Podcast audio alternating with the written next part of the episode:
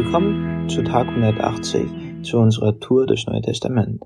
Heute lesen wir Markus 15, die Verse 1 bis 15. Früh am Morgen schließlich trafen die führenden Priester zusammen mit den Ratältesten und Gesetzlehrern, also der ganzen jüdischen Rat.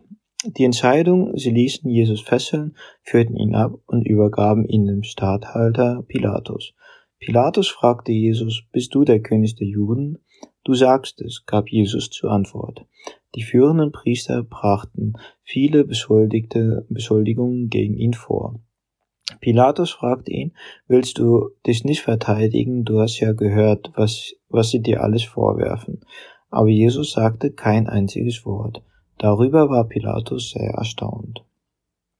Es war üblich, dass Pilatus zum Passafest einen Gefangenen begnadigte, denn das Volk bestimmen dürfte.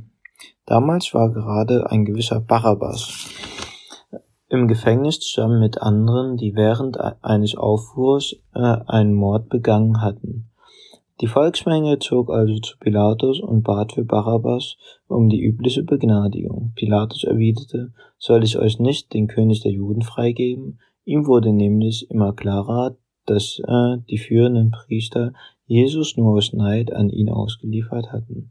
Doch die führenden Priester redeten auf die Leute ein, sie sollten fordern, dass er ihnen lieber Barabbas freigebe.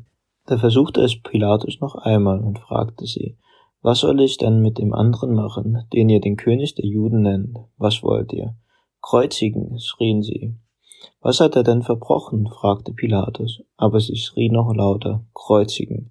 Um die Menge zufriedenzustellen, ließ Pilatus ihnen Barabbas frei und gab den Befehl, Jesus mit der Geisel auszupeitschen und zu kreuzigen. Wenn ich das so lese, dann komme ich mir immer vor wie in so einem Film, so einem Actionfilm ist so eine richtig filmreife Szene, finde ich. Jesus steht vor der ganzen Menge und alle schrien kreuzigen, kreuzigen. Und das, das kriege ich immer Gänsehaut, wenn ich sowas lese. Und mir ist bei dem Text aufgefallen, der Unterschied zwischen Menschen und Jesus. Was würdest du machen, wenn, wenn so eine große Menge vor dir stehen würde und dir irgendwas vorwürfen würde, was, was du überhaupt gar nicht gemacht hast oder wofür du total unschuldig bist. Jesus hätte schon vorher eigentlich schon sich aus, die, aus dieser Situation locker easy irgendwie rausholen können. Schon damals, als er das erste Mal vor Pilatus stand, hätte er sagen können, hey, das stimmt alles gar nicht. Und es steht ja auch geschrieben, dass, dass Pilatus es einfach schon gemerkt hat, dass die Priester ihn einfach nur aus Neid vorgeführt haben. Und trotzdem hat Pilatus es getan, ihn ihn zur Kreuzigung freigegeben, weil einfach so dieser Impuls von dieser großen Menge, ich stelle mir es richtig schlimm vor, wie, wie Jesus da stande und einfach jeder gesagt hat, kreuzige ihn und gerufen hat und ich stelle es mir auch richtig schlimm vor äh, für Pilatus und auch überhaupt gar nicht einfach, der eigentlich wusste, Herr Jesus hat nichts Schlechtes getan, aber ihn trotzdem zur Kreuzigung freigegeben hat. Ich weiß nicht, ob du mal so Szenen hattest in deinem Leben oder was auch immer.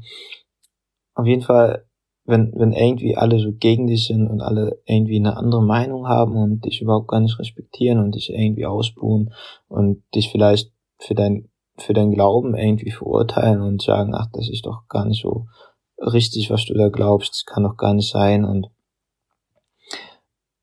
dann sind auch so ganz viele Stimmen bei mir im Kopf und denk, und denken, hey, soll ich mich jetzt irgendwo ganz klein machen und verziehen?